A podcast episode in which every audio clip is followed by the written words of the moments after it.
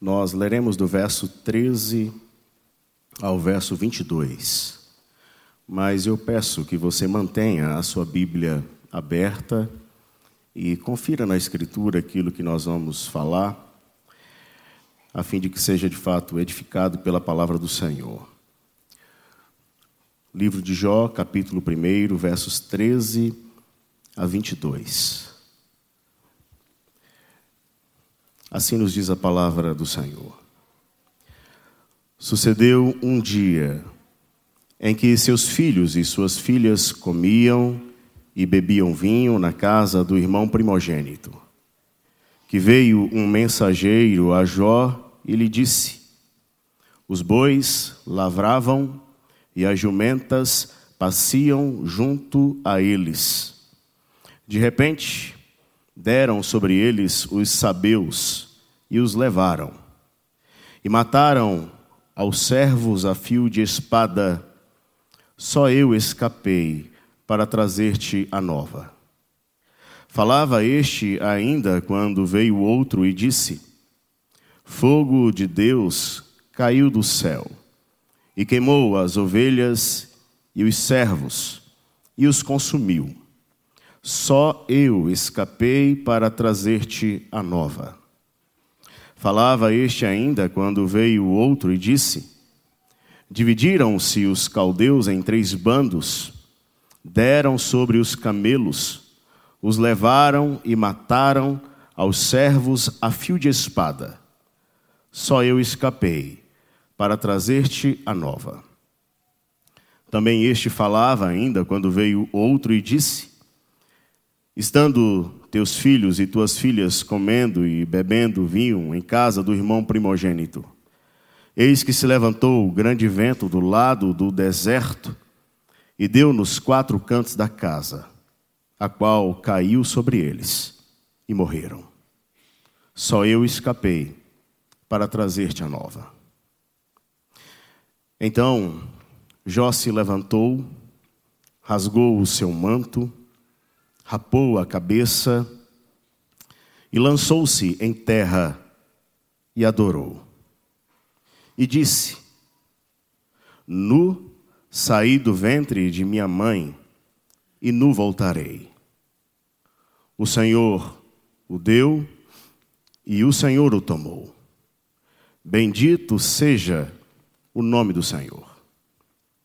Em tudo isto, Jó não pecou nem atribuiu a Deus falta alguma. Queridos, nós estamos encerrando hoje a série de mensagens Prossigo para o Alvo. O verso que nós pedimos que vocês memorizassem ao longo deste mês está em Filipenses, no capítulo 3. Prossigo para o alvo, para o prêmio da soberana vocação de Deus em Cristo Jesus. É certo que nós que fomos salvos pela graça, através da obra do Cordeiro Jesus Cristo, somos chamados agora para que, enquanto estivermos peregrinando neste mundo, somos chamados para prosseguir para o alvo estabelecido pelo próprio Deus. O Senhor tem o firme propósito de tornar a sua vida e a minha vida semelhante à vida do seu filho, Jesus. E o Senhor estabeleceu como meta também para a sua vida e para a minha vida um futuro glorioso, onde nós estaremos reunidos com Ele e viveremos com Ele eternamente para a glória dele mesmo. Entretanto, durante o tempo da nossa peregrinação, enquanto prosseguimos para o alvo, nós enfrentaremos diferentes situações na nossa vida aqui neste mundo.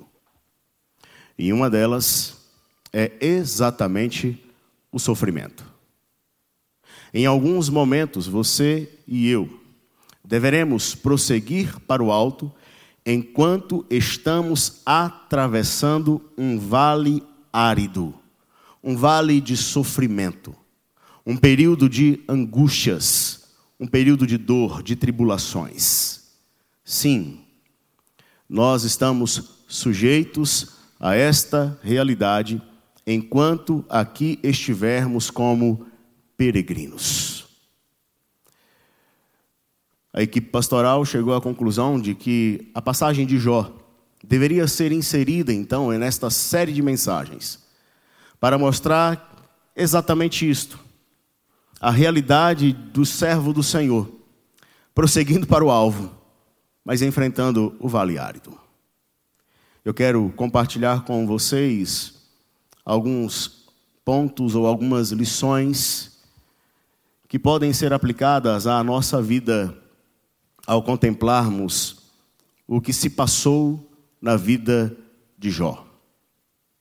A primeira lição que eu quero compartilhar com vocês, olhando para esse texto sagrado, é que o sofrimento deve ser encarado como uma realidade que pode ser experimentada por aqueles que temem ao Senhor.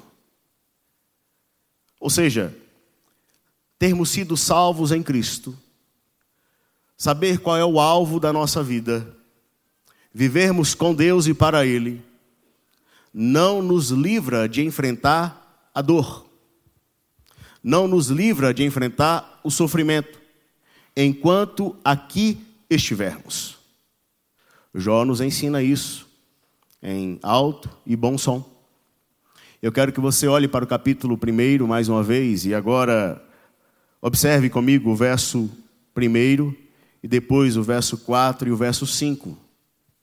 Veja a descrição que é dada a respeito de Jó. Havia um homem na terra de Uz, cujo nome era Jó. E observe o que é que o texto bíblico vai falar acerca deste homem.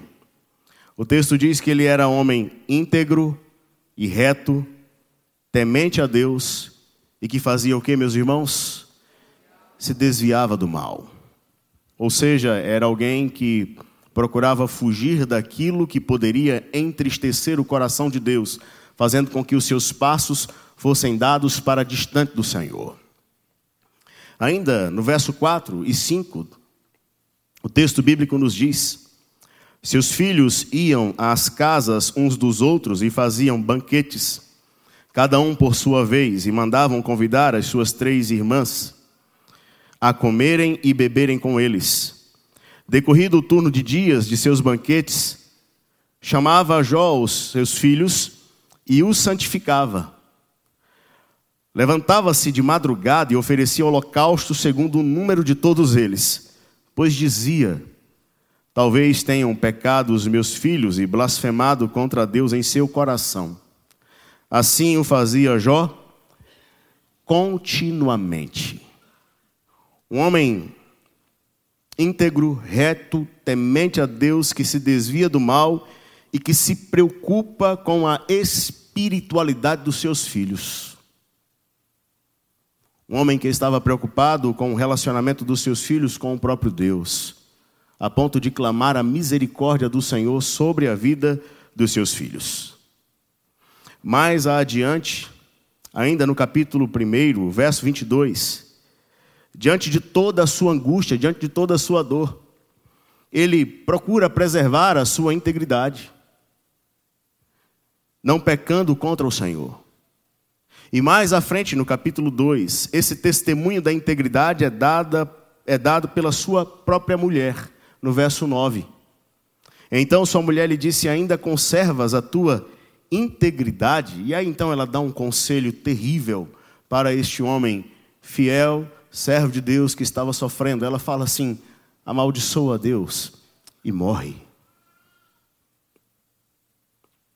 O que nós estamos observando até aqui, queridos, é que, mesmo sendo um homem temente, íntegro, que se desvia do mal, que se preocupa com a espiritualidade dos seus filhos, um homem que, sinceramente, não temo em dizer que estava prosseguindo para o alvo, Jó não estava isento de enfrentar o sofrimento ou de experimentar o sofrimento.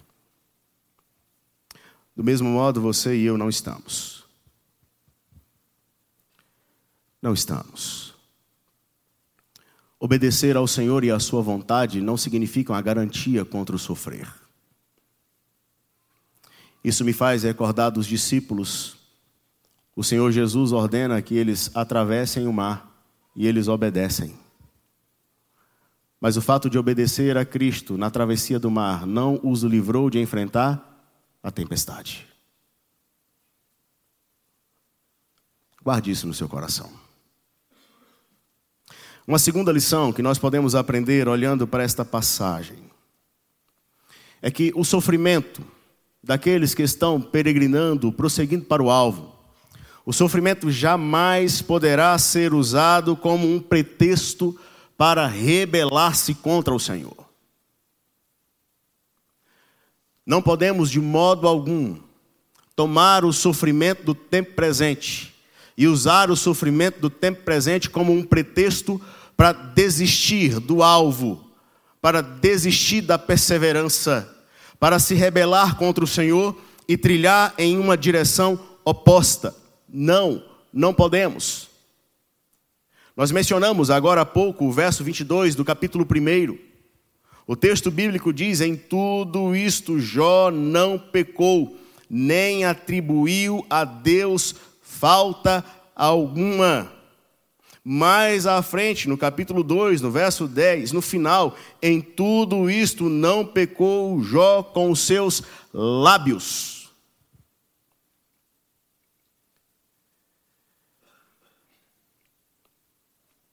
Imagine você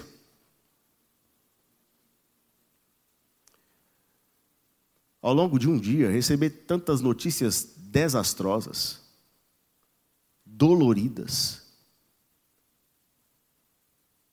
que provocam angústias profundas, sendo um servo de Deus. Muitos são aqueles que, diante de situações como essa, olham para o Senhor e falam: do que me adianta seguir a Deus? do que me adianta permanecer com Ele, do que tem me valido continuar sendo um servo do Senhor. Estou aqui lutando, me desviando do mal. E todos esses problemas se levantam contra mim, sabe de uma? Chega! Onde estava Deus nesses últimos dois anos? Onde estava Deus quando a pandemia se levantou, quando membros da minha família partiram, quando os meus negócios foram de mal a pior. Que Deus é esse? Muitos dizem que Ele é Deus de amor, como assim? Como Ele pode ser um Deus de amor e permitir tanta coisa absurda desse jeito? Onde está esse Deus Enquanto nós olhamos para aquilo que está acontecendo no mundo, guerra, mortes, terremotos, cadê esse Deus? Sabe de uma? Chega! Eu desisto. Não, queridos, essa não é a postura de Jó. O sofrimento não é para ele um pretexto para abandonar o Senhor, para deixar os caminhos, para se rebelar contra Deus e nem para levantar palavras injuriosas. Mas permita dizer a você, talvez para você seja muito, quando falamos de palavras injuriosas contra o Senhor. Mas muitos são aqueles que se rebelam não pronunciando palavras injuriosas, mas se rebelam desistindo do caminho, não buscando mais, não orando mais, não lendo mais a palavra, não querendo mais depender, não congregando mais, não partilhando mais da fé comum com os irmãos, não tendo mais alegria de estar no meio do povo de Deus, desistindo cada vez mais, porque o sofrimento tem comprimido a sua vida a ponto de ficar preso em si mesmo. O sofrimento não pode servir de pretexto para ninguém. Uma terceira lição. Olhando para esta passagem, nós podemos aprender aqui, queridos, que o sofrimento, ele não pode impor sobre os servos do Senhor uma máscara que retire a sua autenticidade. Não, não pode diante dos sofrimentos, nós não precisamos colocar uma máscara de super-homem, de super-crente, de alguém que não passa por dores, de alguém que não passa por angústias. Não podemos mascarar, não podemos ser como o Geazi com respostas mentirosas. Vai tudo bem? Uau, tá bom demais. Quando no íntimo estamos sofrendo angustiados, nós não precisamos fazer isso. Não precisamos.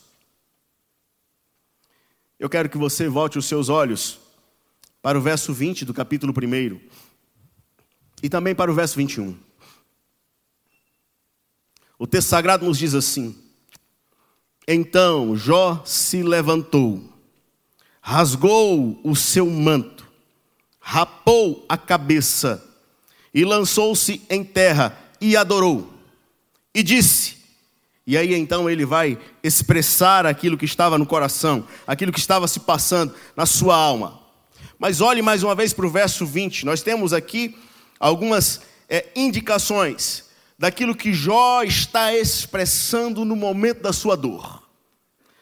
Rasgar o manto, rapar a cabeça e lançar-se em terra eram atitudes que remetiam a uma sincera, uma sincera e premeditada atitude de quebrantamento diante do Senhor de demonstrar diante do Senhor e não esconder diante dos homens aquilo que se passava no seu próprio coração.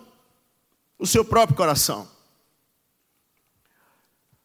As vestes rasgadas demonstram o seu coração rasgado. A sua cabeça raspada é como se estivesse dizendo: Eu não tenho nada que esconder, porque a minha condição é a condição daquele que se humilha perante a face do Senhor. Esse sou eu hoje. Alguém que quer revelar o que está de fato se passando no meu interior, no meu coração, a ponto de não querer esconder absolutamente nada. Jó faz isso. E eu sou grato a Deus, porque o Espírito Santo inspirou os autores sagrados para registrar atitudes como essa. Porque nós corremos um sério risco de olhar para os personagens bíblicos e imaginá-los de um modo tão distante, longe, como se não fossem personagens reais, como se não fossem personagens desse mundo. Não, mas é, é Jó. Outro dia falávamos aqui no culto das nove da manhã sobre Elias um servo do Senhor, que em um determinado momento estava orando para que não chovesse, para que chovesse, para que descesse fogo do céu, desafiando os profetas de Baal, vencendo, correndo daqui, correndo dali. E aí de repente uma perseguição se levanta e Elias em seu íntimo sofre. Ele se angustia, ele se sente só. Naquele momento, tomado de uma profunda angústia, Elias ora.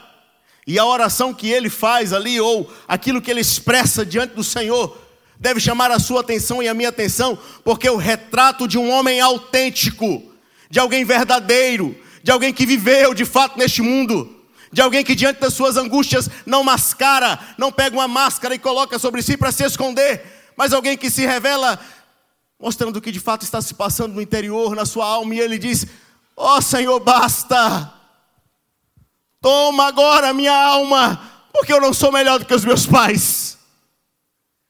É como se ele estivesse falando: chega, Deus, não estou aguentando mais, está doendo muito. Elias, Jó, você se recorda de Neemias? Neemias, copeiro do rei capítulo 2. Ele vai servir ao rei. E aí então o rei olha para ele e fala assim: O que é que você tem? Você está diferente. E você não está doente. Neemias, isso é tristeza de coração? Fala para mim. Talvez, para nós que muitas vezes pensamos nesses personagens, deste modo, como eu mencionei agora há pouco, Talvez a melhor atitude teria sido assim: Ó oh, rei, você está enganado. Não tem nada disso não. Peço perdão se fiz o senhor pensar que eu não estou bem. Mas eu estou bem. Como não estaria? Eu sou um servo de Deus, fiel, temente ao Senhor. O senhor pode ficar tranquilo, que está tudo bem. Isso seria uma mentira. O que é que Neemias faz, meus irmãos? Neemias vira para o rei e fala assim: Ó oh, meu senhor, como não estaria triste o meu semblante, que demonstra a tristeza do meu coração, ao considerar que a cidade do sepulcro dos meus pais está destruída. Jerusalém está acabada, meu Senhor. E quando eu penso na cidade dos meus pais e no que ela já foi, o meu coração se entristece. De fato, eu estou triste. E o rei fala: O que, é que você me pede agora? E aí então ele vai fazer o pedido. Jó, Elias, Neemias. Mas eu te convido a contemplar, quem sabe, o exemplo máximo daquele que revelou com autenticidade o sofrimento do coração. Você pode passear no evangelho narrado por Lucas, e você vai ver no capítulo 22, um homem em um jardim, e ele está orando, e a sua oração remete à profunda angústia do seu coração. Qual é a oração feita por aquele homem? A oração dele é: Pai, se possível, afasta de mim este cálice, mas não seja como eu quero, e sim como tu queres. Jesus Cristo, profundamente angustiado, conversando com o Pai, revelando a autenticidade do seu coração. E o texto sagrado diz que a sua angústia era tão grande, mas tão grande, que o seu suor se tornou como grandes gotas de sangue correndo pelo corpo e molhando a terra. Meu irmão, minha irmã, em nome de Jesus, não permita que o sofrimento imponha sobre você máscaras. Seja autêntico, seja autêntica. E encontre na autenticidade pessoas que abracem você chorem com você, orem pela sua vida e te sirva. Mas eu quero chamar a sua atenção para uma quarta lição. Olhe comigo nesse texto sagrado, especialmente agora no verso 21. Que é nesse cenário de sofrimento que esse peregrino que prossegue para o alvo, é nesse cenário de sofrimento que ele vai fazer uma reflexão sobre a origem da sua vida e a finalidade da sua vida. O sofrimento oferece ao homem uma excelente oportunidade para refletir sobre a origem da vida e a finalidade da vida. O verso 21 diz: E disse: Nu saí do ventre de minha mãe e nu voltarei. Nu saí do ventre de minha mãe e nu voltarei. É interessante porque aqui Jó está contemplando o dia natalício, mas está contemplando também o dia em que ele será chamado à presença do Senhor, ou seja, o dia da sua morte. Que para alguns seria logo de imediato. Talvez algum contemporâneo de Jó olhando para ele fala assim: ele não vai durar muito. Quando você entra no capítulo 2, o Senhor Deus autoriza ao diabo para tocar também na saúde de Jó. E aí então, ele fica enfermo. E a enfermidade dele causa nele tumores malignos terríveis. Basta você olhar para o verso 7. Então saiu Satanás da presença do Senhor e feriu a Jó de tumores malignos, desde a planta do pé até o alto da cabeça. Jó, sentado em cinza, tomou um caco para com ele raspa-se. Quem sabe até a própria mulher que deu aquele conselho estivesse olhando para ele falando: É, ele não vai durar. Já estava tão abatido diante das notícias que recebeu e agora fisicamente, desse jeito, ele não vai durar muito. Ele não vai durar. E Jó, no cenário do seu sofrimento, ele reflete. A sua vida, ela foi dádiva do Criador. E a sua vida caminha para o encontro com o Criador. Começou nele, terminará nele. E Jó faz essa reflexão, tendo em vista o que aconteceu aqui, o que foi que aconteceu aqui. Olha só o que foi que aconteceu. Uma prova incontestável da temporariedade dos projetos humanos. Foi isso que aconteceu. Aconteceu uma prova incontestável da inconsistência dos bens. Os bens não resistiram. Acabou. O que, é que aconteceu aqui? Aconteceu uma prova incontestável da insegurança dos seus servos. Muitos morreram, poucos escaparam para trazer a nova. E que nova? O que, é que aconteceu aqui? Aconteceu uma prova incontestável da brevidade da vida. Quando Jó olha para os seus filhos e para as suas filhas, eles já não mais estão ali. Então, diante dessas sequências de provas, Jó então reflete: a minha vida foi uma dádiva do Criador, a minha vida ela caminha para o encontro com o Criador, e o que eu apresentarei diante do Criador?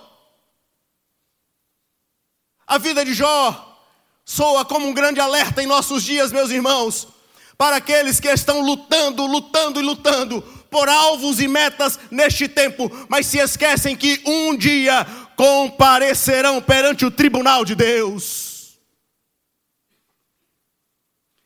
Foi para estes que o Senhor Jesus trouxe a pergunta: a sua alma será pedida, e aí?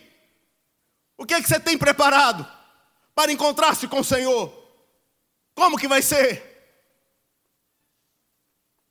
O sofrimento oferece essa oportunidade aos peregrinos que prosseguem para o alvo para refletir sobre a origem e a finalidade da vida. A última lição que eu quero compartilhar com vocês, meus irmãos. Vejam aqui também, no verso 21, no capítulo 2, no verso 10, que o sofrimento também oferece uma excelente oportunidade para preservar a confissão de que Deus está no trono. No sofrimento, nós temos a oportunidade de preservar a confissão de que Deus está no trono. Olhem, por favor, para o verso 21, mais uma vez, do capítulo 1. E disse: Nu saí do ventre de minha mãe, e nu voltarei por favor, você pode ler comigo o final do verso 21? Leiamos juntos, a nossa voz. O Senhor o deu e o Senhor o tomou. Bendito seja o nome do Senhor. Agora no verso 10. Mas ele lhe respondeu. Vamos ler juntos também? Leiamos. Falas como qualquer doida. Temos recebido o bem de Deus e não receberíamos também para aqui. O que, que Jó está falando? Jó está falando que todas as coisas que ele havia construído, todos os seus bens, todo o rebanho, os filhos, herança do Senhor, todas estas coisas foram dadas por aquele que rege a história por aquele que é autossuficiente, por aquele que é todo-poderoso, por aquele que está no trono.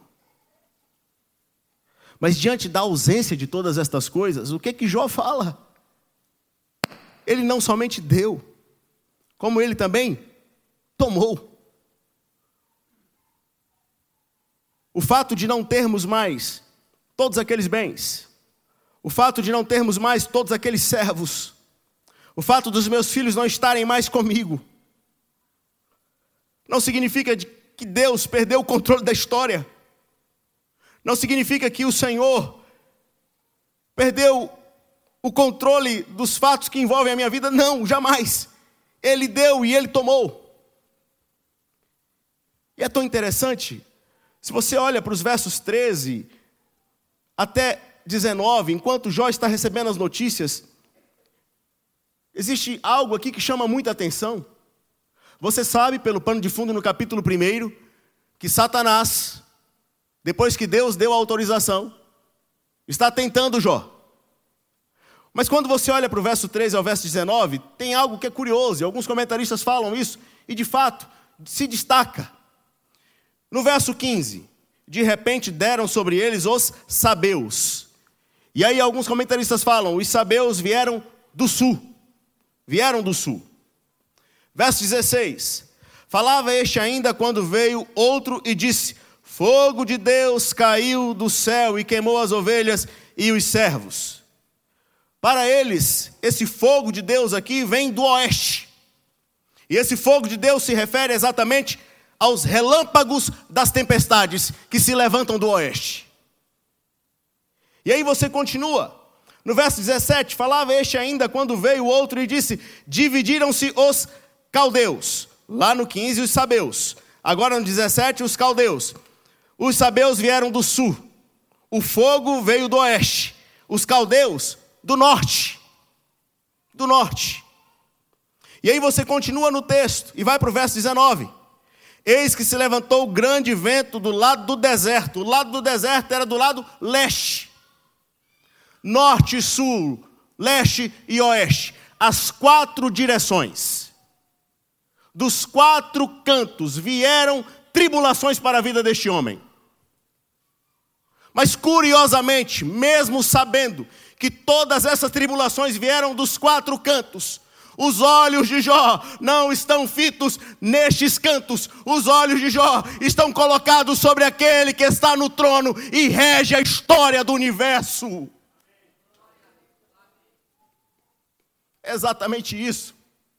É por essa razão, meu irmão, minha irmã, que no capítulo 2, quando ele vai falar com a sua esposa, e aí fica a seu critério imaginar como foi que ele falou, né? Se foram palavras muito carinhosas ou mais, foram mais duras, fica a seu critério. Mas quando ele vai falar com a sua esposa, ele fala assim: Olha, você está falando como uma doida. Nós recebemos o bem de Deus e não vamos receber o mal. É somente olhando para o trono, meu irmão, minha irmã, que a gente vai conseguir falar: Bendito seja o nome do Senhor enquanto estivermos sofrendo. É somente olhando para o trono.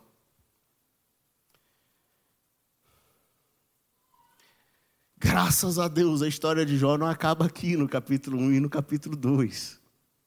Eu não costumo fazer muito isso, mas hoje eu vou precisar fazer eu não leio outros textos enquanto eu prego, mas hoje eu quero ler.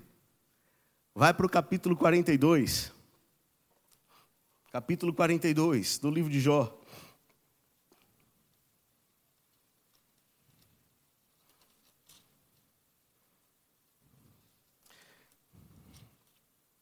Capítulo 42. Nesse capítulo, depois dos diálogos que acontecem ao longo do livro, a vida de Jó vai sofrer uma transformação extraordinária e bênçãos serão derramadas sobre a vida dele. Eu quero te desafiar, meu irmão, minha irmã, em nome de Jesus. Para de olhar somente para as bênçãos mencionadas depois do verso 10, dos filhos, das filhas e dos bens. São bênçãos também. Mas a bênção mais extraordinária que aconteceu para a vida desse homem, que prosseguiu para o alvo, pode ser vista aqui, nos primeiros versos. Verso 1: Então respondeu Jó ao Senhor: Bem sei que tudo podes, e nenhum dos teus planos pode ser frustrado. Quem é aquele, como disseste, que sem conhecimento encobre o conselho? Na verdade, falei do que não entendia, coisas maravilhosas demais para mim, coisas que eu não conhecia. Escuta-me, pois, havias dito, e eu falarei. Eu te perguntarei, e tu me ensinarás. Verso 5, por favor, juntos, a uma só voz, bem forte, leiamos. eu te conhecia só. Mas agora os meus olhos te veem. Essa é a grande bênção. Ele agora desfruta de uma intimidade maior. É como se ele estivesse dizendo: o sofrimento cumpriu o propósito, ó oh Deus, eu sou grato. O propósito foi de me levar cada vez mais à semelhança do teu filho, de me levar cada vez mais a alcançar este alvo que o Senhor estabeleceu para a minha vida. Eu te ouvi, te conhecia de ouvir, mas agora eu ando com o Senhor em uma proximidade maior. Exatamente isso. Abra sua Bíblia, por favor, em Tiago.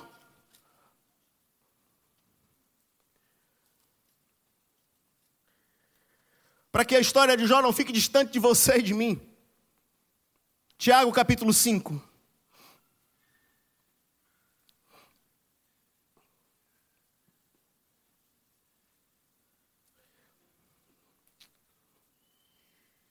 Tiago capítulo 5, versos 10 e 11. E eu quero que você leia comigo esses dois versos. Tiago capítulo 5, versos 10 e 11. A uma só voz, meus queridos, leiamos.